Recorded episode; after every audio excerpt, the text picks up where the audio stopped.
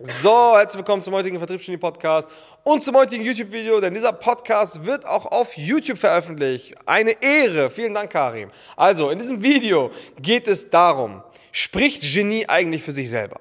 Würdest du Lionel Messi oder Cristiano Ronaldo oder sonst irgendwen in einem anderen Kontext erkennen? Würdest du sagen, ja, deren Qualität ist außergewöhnlich? Die wird nirgendwo, also egal wo die sind, die würden immer, immer, immer als die besten Fußballer aller Zeiten anerkannt werden. Oder denkst du wirklich, dass die Größen unserer Zeit und aus der vergangenen Zeit, wenn sie nicht diese Aufmerksamkeit bekommen hätten, die sie bekommen haben, wirklich mit ihrem Genie, mit, ihrem, mit, mit, ihrer, mit ihrer Kunst anders? Würdest du die Mona Lisa erkennen und sagen, dieses Bild ist aber Millionen wert, wenn du nicht wüsstest, was für einen Wert dieses Ding hat. Und wenn du nicht wüsstest, Leonardo da Vinci hat das Ding gemacht und das hat den und den Wert, steht im Louvre aus und so weiter, würdest du, wenn du jetzt einfach dieses Bild von dieser Frau neben irgendein anderes x-beliebiges Bild, was ähnlich aussieht, von einer anderen Frau, die vielleicht noch ein bisschen hübscher ist, hinstellen, würdest du erkennen, dass das eine den Wert einer ganzen Nation hat gefühlt und Kulturerbe ist und das andere einfach ein normales Bild, ohne die Hintergrundinformationen? Das sind jetzt mal ein paar Hypothesen, die ich in den Raum schmeiße. Andere, andere Hypothese. Wer ist Marktführer, wenn es um mobile Endgeräte geht? Erster Impuls Apple. Stimmt nicht. Wie viel Prozent der mobilen Endgeräte, weil jeder würde sagen, Apple ist Marktführer, ja, wahrscheinlich, außer man kennt sich aus. Ähm, wie viel Prozent der mobilen Endgeräte bzw. des gesamten Marktes gehören Apple?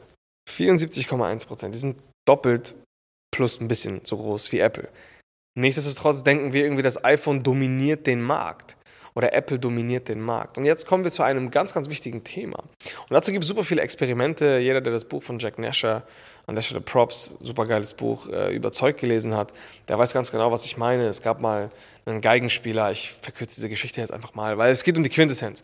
Es gab mal so einen Geigenspieler mit so einer 4 Millionen Geige, normalerweise Riesenstar in ausgebuchten Hallen, wurde mal in so einen in, so, in, so, in, England wurde, es mal, wurde der mal in so, eine, in so eine Bahnstation gestellt, hat er als Straßenmusiker fungiert. Hat irgendwie, weil die Leute gesagt haben, die Wissenschaft war davon überzeugt, hey, ja, echtes Genie spricht für sich. So, was dann passiert ist am Ende des Tages, er hat insgesamt irgendwie 27 Dollar oder so eingespielt und keiner, ich glaube nur eine Person hat ihn erkannt und ihm einen 20 hingeschmissen. Das heißt, rein auf dieser Basis ist Genie und ich kann es euch auch nur bestätigen, ist Genie nicht immer erkennbar. Viele Leute da draußen denken, sie können einfach gute Arbeit machen und sie können einfach gut sein in etwas und die Leute werden es schon sehen. Da muss ich dich leider bitter, bitter, bitter enttäuschen. Das stimmt überhaupt nicht.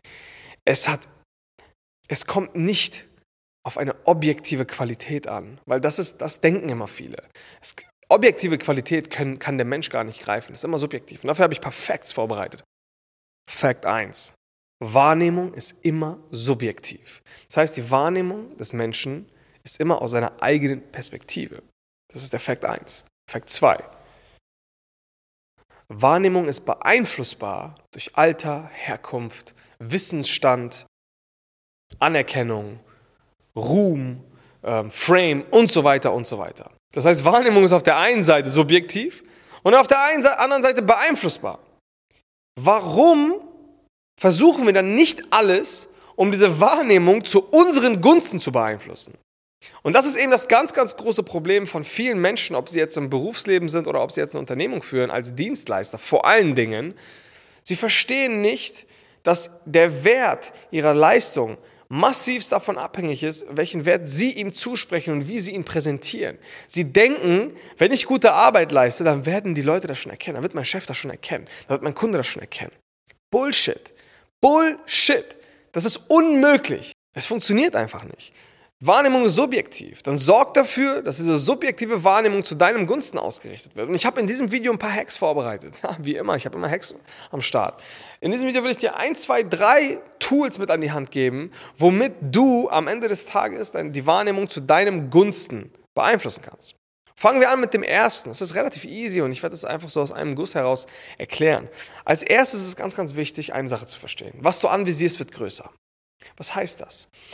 Wenn ich negative Dinge, und das machen übrigens super viele Dienstleister, wenn ich die negativen äh, Dinge und die Probleme innerhalb der Zusammenarbeit rein vom Fokus, vom quantitativen und vom qualitativen Fokus in meinen Gesprächen, in der Kundenbeziehung hervorhebe, dann ist die Wahrnehmung der Dienstleistung pauschal schlechter, als wenn ich das Spotlight auf die positiven Dinge lege. Das heißt, wenn ich primär über positive, über gute Ergebnisse, über die Dinge, die gut laufen, spreche, dann wird der Kunde dementsprechend meine Dienstleistung auch viel positiver wahrnehmen. Ist logisch.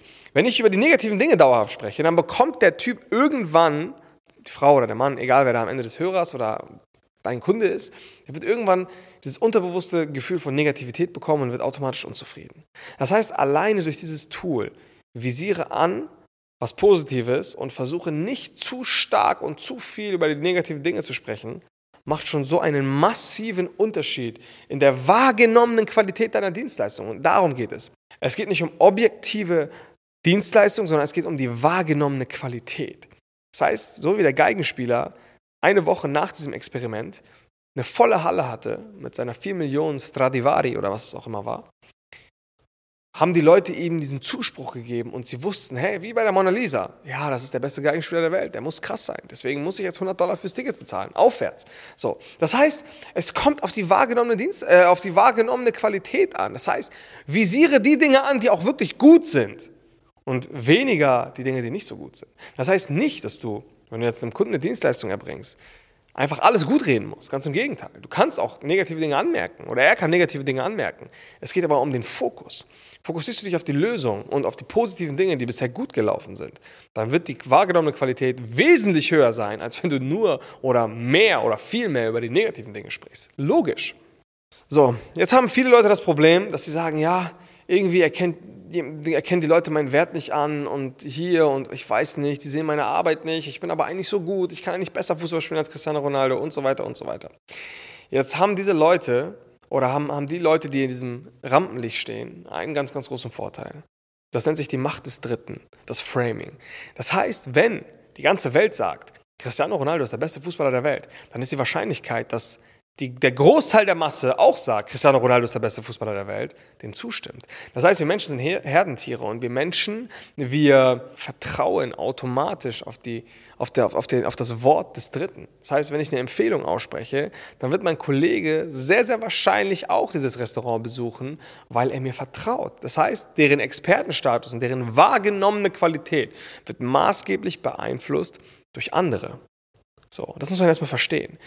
Warum nutzt ihr dieses Tool dann nicht innerhalb eurer Unternehmung? Warum sprecht ihr euch nicht gegenseitig einen guten Frame zu? Warum gebt ihr euch nicht gegenseitig einen Expertenstatus? Glaub mir, wenn du sagst, ich bin Experte für das und das, hat das bei weitem nicht denselben Wert, wie wenn dein Mitarbeiter oder dein Geschäftspartner oder ein Kunde das sagt. Warum gibt es Testimonials? Klar, weil es reicht nicht, wenn du dir selber auf die Brust klopfst und sagst, ich bin The Wolf.